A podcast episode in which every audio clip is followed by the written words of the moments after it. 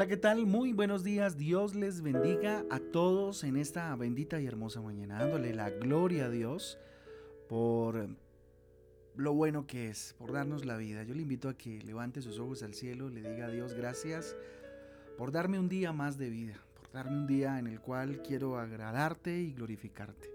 Con ustedes su pastor y servidor, Fabián Giraldo del Ministerio Transforma, yo les doy la bienvenida a este espacio devocional donde juntos somos transformados, renovados por la palabra de Dios, a la cual invito en esta mañana precisamente en Mateo capítulo 13, Mateo capítulo 13 e Isaías capítulo 21. Isaías capítulo 21. Ahí en nuestra guía devocional Transforma va a encontrar también unos enunciados bien interesantes y un eh, cúmulo de versículos también que nos ayudarán precisamente a comprender muchas de sus verdades y a meditar en ellas durante el día. Rápidamente les invito entonces a que vayamos a Mateo capítulo 13, donde encontramos eh, unas parábolas bien interesantes acerca, eh, acerca de, muchos temas que Dios quiere eh, hablar a nuestro corazón y que Jesús, pues con unas razones muy específicas, las mencionó y Mateo, pues recopiló estas parábolas extraordinarias. interesante sacar eh, del capítulo 13 eh, algo de lo que habla muy claramente y es la disposición del corazón. Si quiere algún título para este devocional, este es Disposición del corazón. Miren, disposición es el estado de ánimo de una persona para hacer algo, ¿cierto? las grandes victorias, las grandes metas, los grandes anhelos, los grandes propósitos solo se consiguen por la disposición que se tenga, ¿sí? Hay personas que tienen mm, la fuerza, el conocimiento necesario para lograr algo, pero no lo consiguen. ¿Y por qué? Por falta de disposición. ¿Sí? Hay personas que no tienen ni la fuerza suficiente tal vez, ni el conocimiento necesario para lograr algo, pero lo consiguen porque tienen algo llamado disposición, precisamente. Eh, personas que, por ejemplo, no tienen piernas, no tienen brazos o, que eh, sus órganos no son actos, eh, actos para, para actuar, ¿cierto? Nos dan ejemplo de superación, ¿sí? Nos dan ejemplo de superación, ¿cierto? Estaban tal vez dispuestos a conseguir muchas cosas y, bueno, lo han logrado en medio de todo. Muchos de ellos hoy pues son profesionales, personas de, éxito, personas de bendición y muchos teniendo todos los órganos tal vez eh, eh, los órganos, los miembros completos, son unos inútiles que viven de la caridad de los demás, ¿cierto? Porque, tal, porque no quieren hacer nada. Algunos, ¿no? Que, no quieren y no desean y no anhelan hacer nada por su vida. Así que no hay nada peor en la vida que la parálisis eh, mental. El estar paralizado mentalmente y no tener disposición para cambiar eso en su vida. En la parábola del sembrador que encontramos en el capítulo 13, Cristo nos quiere enseñar precisamente eh, eh, acerca de, eso, ¿verdad? De lo que hace la palabra de Dios en nuestro corazón y, cuánta disposición hay en nuestro corazón para hacer esa tierra buena, ¿sí? Eh, la parábola del sembrador, Cristo, pues obviamente no quiere enseñarnos sobre técnicas de siembra, ni mucho menos, o el tratamiento de las semillas, insisto, nos habla sobre la tierra que recibe esa semilla. En muchas ocasiones, una buena cosecha no depende de la forma en cómo se siembra o de la clase de semilla inclusive, depende de la tierra, ¿sí? De nada sirve ser el mejor sembrador o utilizar la mejor semilla si la tierra no es apta y no está dispuesta para recibir la semilla y pues definitivamente hacerla producir. Eh, para nosotros como cristianos la tierra de nuestro corazón definitivamente eh, la tierra, perdón, es nuestro corazón y es nuestra mente precisamente. Es ahí donde se germina esa semilla maravillosa que, que Dios quiere poner en nuestro corazón. Tres, tres formas entonces nos muestra este capítulo 13 de pensamiento que nos llevan al fracaso, ¿cierto? A la derrota. Y una sola que nos lleva definitivamente a la bendición o al éxito de las cosas o a la efectividad de la palabra de Dios en nuestra vida. Primero menciona en el versículo 4 que cayó entonces la semilla junto al camino. Mire lo que dice, y mientras sembraba parte de la semilla cayó junto al camino, y vinieron las aves y la comieron. Cuando alguno oye la palabra del reino y no la entiende, viene el malo y arrebata lo que fue sembrado en su corazón. Este es el que fue sembrado junto al camino. Esto representa a las personas sin interés, ¿sí? indiferentes a lo que sucede, indiferentes a la palabra que se les está dando, sin ganas de luchar, personas no mentalizadas o no eh, um, con el propósito claro hacia la bendición, sino mentalizadas más bien hacia la derrota, hacia la mediocridad. ¿sí? Entonces digamos que la semilla cae junto al camino y pues como no es de nuestro interés, pues eh, es robada, como dice ahí, es arrebatada por, por el malo, ¿verdad? Mientras seguimos en, nuestra situación. Otra dice que cae en el pedregal, en el versículo 5. Miren lo que dice, parte cayó en pedregales, donde no había mucha tierra y brotó, eh, y brotó pronto, porque no tenía profundidad eh, de tierra. Y el que fue sembrado en pedregales, este es el que oye la palabra y al momento la recibe con gozo, pero no tiene raíz en sí, sino que es de corta duración, pues el, al venir la aflicción eh, o la persecución por causa de la palabra, eh, luego tropieza. Cierro comillas. Ahí termina este, este versículo. Eh, encontramos el versículo del 20 al 21 y también encontramos, bueno, el versículo 21. ¿sí? ¿Esto qué significa o qué representa? Es la persona que son guiadas por las emociones personas tal vez sin carácter, sin raíz profunda en la palabra de Dios, que reciben todo con mucha emoción, pero después se, eh, se desaniman, ¿no? Se mueven pues de acuerdo a las circunstancias. Este tipo de personas se los ve bien solo cuando las cosas salen bien, pero cuando las cosas están mal, eh, eh, o se sienten mal, cuando las cosas no salen como ellos quieren, esto se convierte en, en personas eh, desesperadas, ¿cierto? Que no mm, eh, se ponen firmes frente a las circunstancias eh, en la palabra de Dios. De hecho, olvidan mucho de lo que la palabra de Dios dice. ¿sí? Sucede algo muy parecido a lo que veíamos en días pasados en el devocional. ah, no, en el devocional no, que veíamos en, en, la reunión del sábado precisamente acerca de la barca. ¿sí? Cuando el mar se puso muy fuerte, los discípulos entraron en emociones desesperados y eso no les hizo ver que tenían a Jesús ahí y que eso les era suficiente para no perecer como ellos pensaban que iba a pasar. ¿Sí? Esto genera desconfianza, o sea, hace que las personas que sufren de esta situación no sean confiables, porque en cualquier momento te pueden abandonar y dejar botado cualquier proyecto o cualquier situación, ¿sí?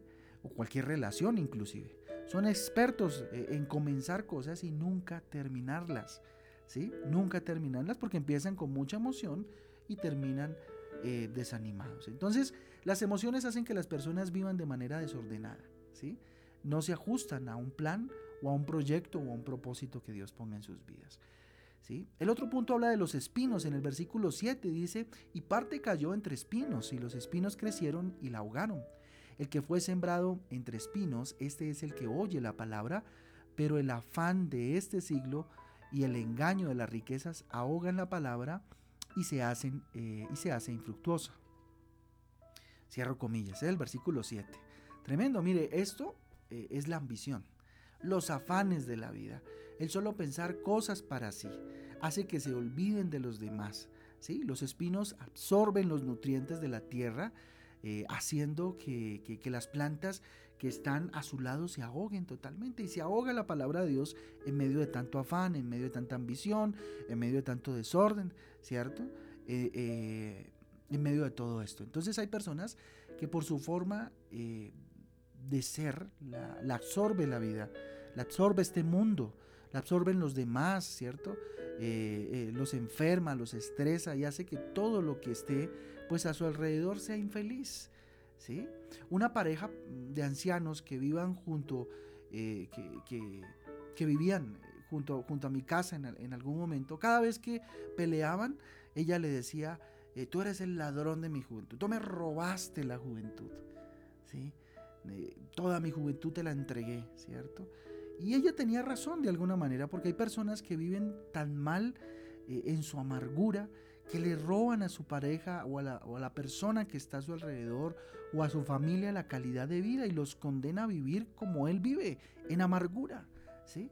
Y muchas personas, como estos eh, viejitos, estos ancianitos que tenía de vecinos, eh, en algún momento en, mi casa, en una casa que tenía, eh, se hacen ese tipo de reclamos, ¿no? Es que te entregué mi juventud, te di todo y me la robaste, ¿cierto? En medio de esa amargura tan violenta en la cual vives. Lo único que puede entonces llevarnos a una vida de bendición es eh, si tenemos una mente y un corazón dispuestos a ser transformados, a ser renovados por el Señor. Y esto es ser una buena tierra. Esto significa ser una buena tierra. En el versículo 8 dice, pero parte cayó en buena tierra y dio fruto, cual ciento, cual sesenta y cual treinta por uno. Mas el que fue sembrado en buena tierra, este es el que oye y entiende la palabra y da fruto y produce eh, a ciento, a sesenta y a treinta por uno.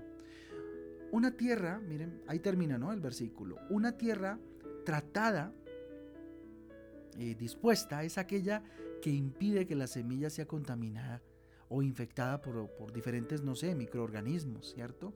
Una tierra buena es una persona dispuesta, una persona eh, en su mente limpia y ajustada para la bendición de Dios, ¿sí? Podríamos decir que mentalizada para ganar, para, para ver la gloria de Dios en su vida.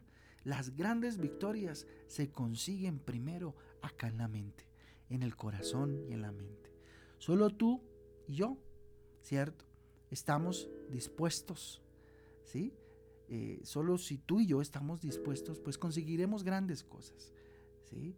Eh, si, tú quieres eh, ver a Dios, ¿cierto? en tu vida definitivamente tiene que haber disposición. Así que esfuérzate y conseguirás lo que tanto anhelas. Recuerda que una persona dispuesta es una persona confiable para Dios y para los hombres. Imagínate lo que Dios podría hacer en un corazón dispuesto. Si tú dispones totalmente tu corazón, imagínate el cielo.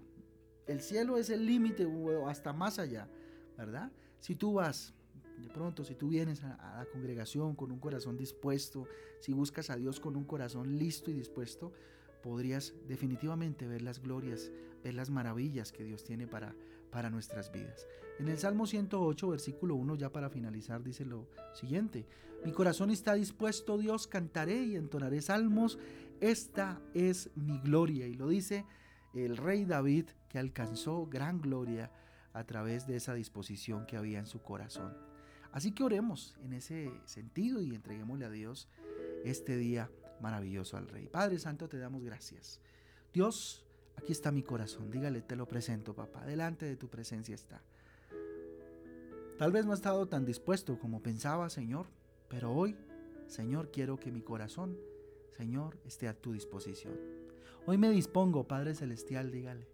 Hoy no quiero más, bendito Dios, que tu palabra, Señor, en mi vida sea como cuando sea regada esta, esta semilla en el camino, papá.